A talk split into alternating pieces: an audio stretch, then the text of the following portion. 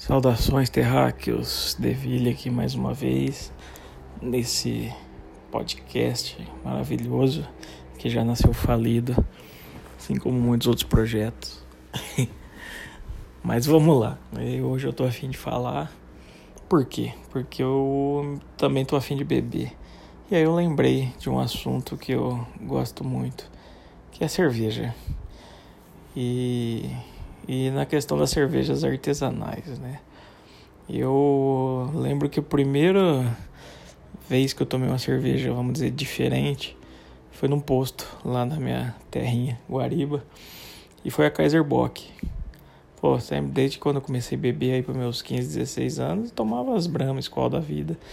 E eu sempre fui curioso, tanto para comida, bebida, tudo, ciência, eu sempre fui curioso. E aí eu vi essa Kaiser Bock onde eu falei, quer experimentar e curti pra caralho.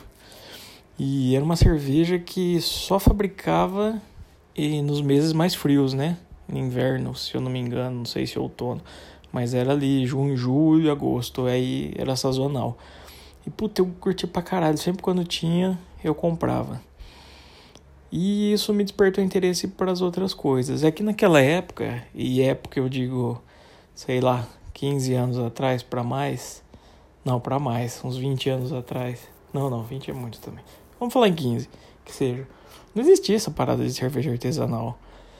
Eu sabia mais ou menos, já tinha visto que existia Colorado, daqui de Ribeirão, que hoje é a cidade onde eu vivo. Mas não tinha nem chegado perto. E até que um dia eu fui numa churrascaria com os amigos aqui em Ribeirão e tinha a Colorado. falei, poxa, vou experimentar, por que não? Aí eu provei a Pilsen, falei, caralho que coisa diferente, né? E curti. E aí eu comecei atrás, assim. Eu lembro que um dos lugares, assim, que eu me sentia no céu, assim, era que eu entrava e falei, caramba, eu quero viver aqui. Era um barzinho que era no novo mercadão aqui da cidade. Chamava Beer Garden. Era uma portinha e tinha vários rótulos importados. Sabe, ingleses, escoceses, americanas e cerveja que eu nunca tinha na vida, que eu nem sabia o que, que era. E eram caras, né? Não caras como hoje, assim. Eu lembro que eram caras, mas era um valor pagável ainda, né? Hoje, se for pegar uma cerveja importada, sei lá, você vai pagar 70, 80 reais, dependendo artesanal, né? E você achava muita coisa legal. E eu ia pegando por rótulo, né? Como eu não conhecia, e escolhendo o rótulo mais da hora. E aí eu conheci a Brewdog, a Rogue, que eu falei, porra, as melhores cervejas do mundo e tal. E por muito tempo eu fiquei com isso, assim, fui provando uma coisa ou outra. Às vezes chegavam umas Colorado diferentes lá na minha cidade, no posto de conveniência, eu ia tomando. E aí eu meio que fui cada vez mais curtindo e querendo saber disso. Isso numa época que ninguém falava em cerveja artesanal, o povo nem conhecia. Se falava cerveja artesanal, o pessoal falava o quê? E e aí foi. E eu sempre fui nessa experimentando, comprando uma coisinha ali, outra aqui. O mercado começou a aquecer, aparecer mais gente produzindo e tal. E começou a facilitar o acesso. Porém, a grande virada de chave foi quando um amigo, um colega da internet me convidou para um grupo de cerveja que ele montou. Eu, eu conheci ele por acaso, que eu frequentava o site Brejas, que no Brasil era o, o local da, da galera que curtia breja artesanal ia para lá. Eles tinham um fórum, a galera trocava ideia, é, negociava cerveja, trocava, etc. E aí tinha esse cara que escrevia lá, o Phil, Phil Crux, administrador do, do Beer Geeks BR. E ele montou esse, esse grupo no Facebook e no primeiro dia ele me convidou. Tipo, convidou umas 50 pessoas assim que ele já conhecia. E ele me convidou, e assim, eu trocava ideia por comentário, sabe? Eu comentava quando ele publicava as coisas. E hoje a gente, tipo, apesar de morar em São Paulo aqui, a gente é amigo, a gente troca ideia e tal. Já se trombou várias vezes em evento. E aí, cara, eu percebi que, que o mundo era muito maior da cerveja. Os caras começaram a postar umas coisas que eu nunca tinha visto na vida. E eu nem sabia onde eles conseguiam aquilo. E aí eu percebi, falei, caralho, eu não sei nada de cerveja porra, aí deslanchou, né? Aí você quer começar a tomar as mesmas coisas que os caras e tal. Aí já começa o escambo de amigo que mora fora, que vai viajar trazendo a mala. E assim vai. E eu percebi que o preço de uma cerveja pode ser tão caro ou maior que um vinho. Tem cerveja super hypada, tem e um exemplar de cerveja, por exemplo, que os caras conseguiram tomar esses tempos, que é 5 mil dólares a garrafa. Saca? É, é uns bagulho meio absurdo, né? Não que bebida nenhuma no mundo vale isso, eu acredito, mas questão de, de raridade, de ter poucas unidades, é aquilo. Se você tem, você paga e toma. E beleza, e conta pros outros. Porque assim como tudo na vida, tomar algo raro assim, é mais legal contar do que propriamente tomar, né? Como tudo na vida. Igual aquela história de, de, de, sair com uma mina foda, metade da diversão tá no, no, em contar pros amigos, né? Machismo à parte, me desculpe, mas é o que o pessoal fala, né? E, e aí, cara, aí eu comecei, e aí, porra, conheci. O legal foi que eu conheci muita gente no meio, mas muita gente, sabe? Eu troco ideia até hoje, colega, amigo que eu trombo nos eventos e mesmo que a gente não tenha nada em comum, tem a cerveja, saca? E sempre quando a gente se encontra, a gente troca ideia.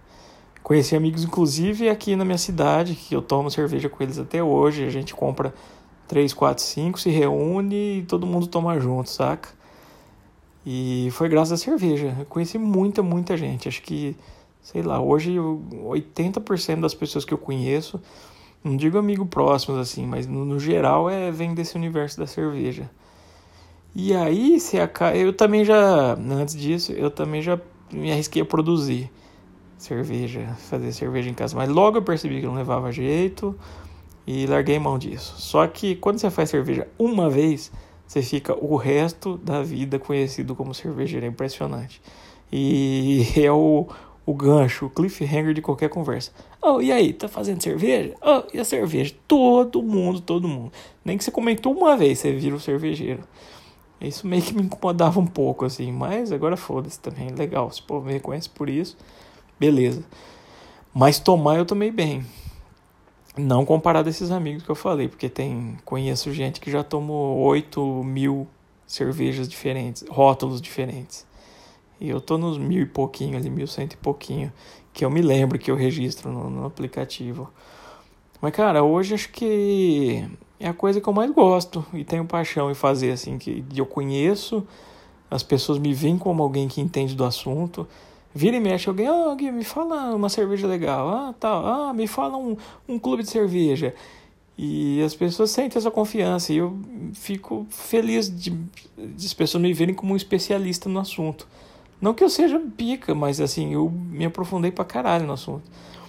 Hoje você perguntar, ah, me fala uma cerveja belga de tal coisa, tal, tal, tal. Eu consigo, pelo que eu sei, eu tenho uma bagagem para te indicar alguma coisa, falar o que é referência e o que não é. E só não é uma paixão maior pela questão do preço, como eu falei. Muita cerveja assim boa vem de fora e não vem via importação, vem gente que traz na mala e é só. A pessoa traz na mala e pede o valor que quer. Tem uma, um preço aí de secundário meio padrão, mas aí é aquilo, né? Se quer tomar, você paga. Eu já cheguei a gastar sozinho 350 reais. Acho que foi o valor mais caro que eu paguei numa cerveja. Mas dividindo, já tomei uma cerveja que pagou 800 reais. Dividindo em três.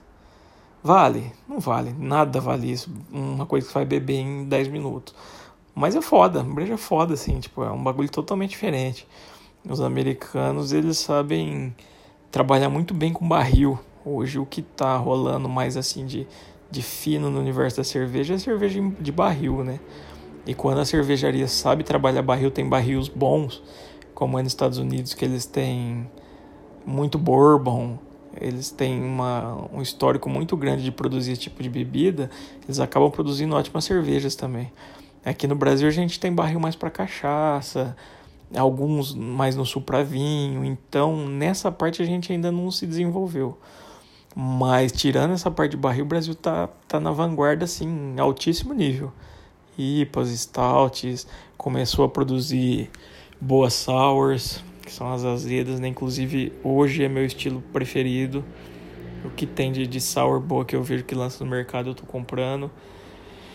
E justamente por essa questão de valor eu passei a ser mais seletivo. Eu não sou daqueles caras que quer provar tudo que, que sai, tudo que lança, eu escolho muito bem baseado em, em opinião do que a galera tá falando. Eu dou uma olhada assim no Antepid, que é a nota, o aplicativo que as pessoas avaliam, dão nota e tal. E vou, só que eu tô muito mais light, assim, já chega uma época de que eu tinha um contato nos Estados Unidos, eu comprava do cara, ele em dólar, o cara me mandava, aí eu fazia um esquema de revender por aqui num preço muito mais alto e eu meio que bancava. Então, quer dizer, eu consegui beber ótimas cervejas e não gastava nada. O que eu vendia repunha. E às vezes até sobrava um, um tanto para mim, sabe? Cheguei a pedir, sei lá, 8, 10 encomenda. Até que o correio fudeu tudo, a alfândega barrou e acabou. Hoje impossível. E não só isso, né? A questão do dólar. Hoje, se for pegar um, um pacote que eu pegaria na época, sei lá, pagava seus 700 reais, eu ia pagar no mínimo o dobro que acho que o último pedido que eu fiz eu cheguei a, a 3, 3,15 o dólar. Hoje eu fui comprar um negócio na conversão, mas IOF deu 5,70 o dólar. Aí viabilizou. E tem essa questão que o Brasil também deu um salto muito grande na qualidade, né? Então, então a gente meio que não tem mais essa necessidade de, de, de importar cervejas, cervejas importadas, tirando as belgas clássicas, assim, que ninguém produz. É, tem muita coisa boa por aqui. É que a grande massa ainda não conhece, né? Porque muitas dessas melhores assim são muito locais, ou tá em São Paulo, ou tá numa cidadezinha em Minas, ou lá no sul.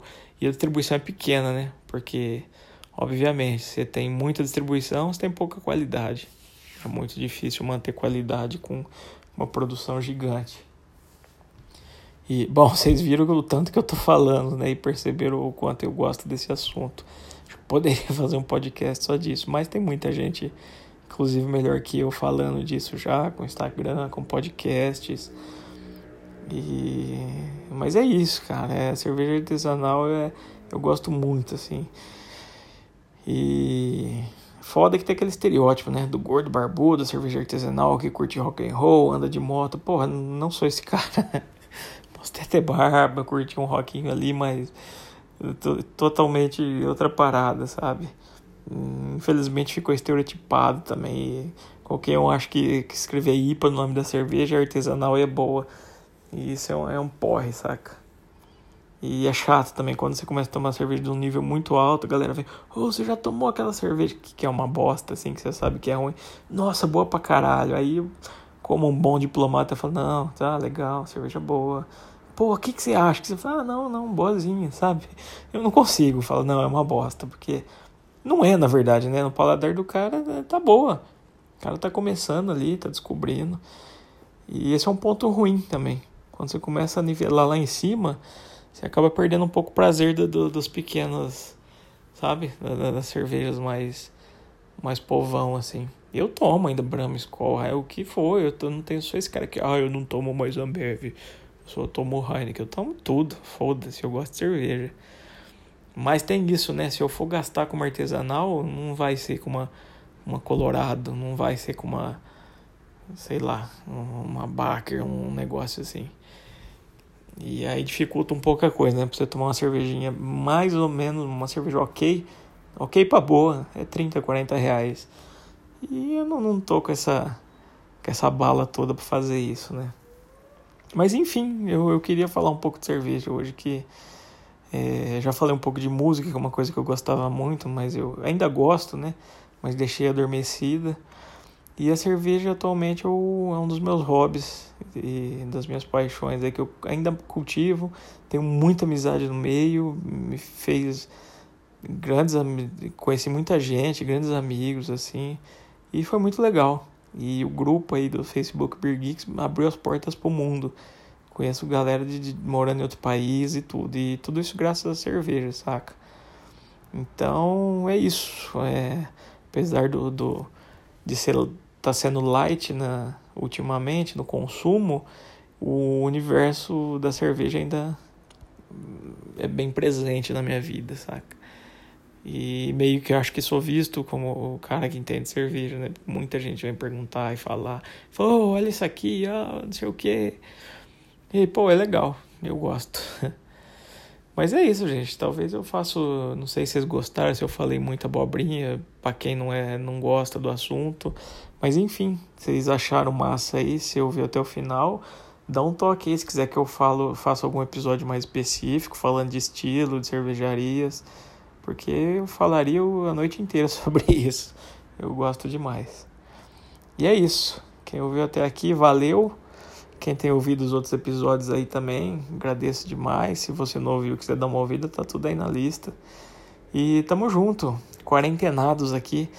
Eu tô pensando seriamente dar uma corrida no posto e pegar uma latinha, que eu tô totalmente desabastecido agora. E esse papo me deu sede. Mas enfim, é isso aí, gente. Fique em casa, que a parada ainda não acabou não. Muita gente achou que, que já soltou a mão aí, tá indo pra rua, mas ó, agora que o bagulho vai estourar. Torcemos para que não, né? Mas fica quietinho aí enquanto pode. E se puder, né? Beleza? Fique na paz. Tamo junto. Abraço.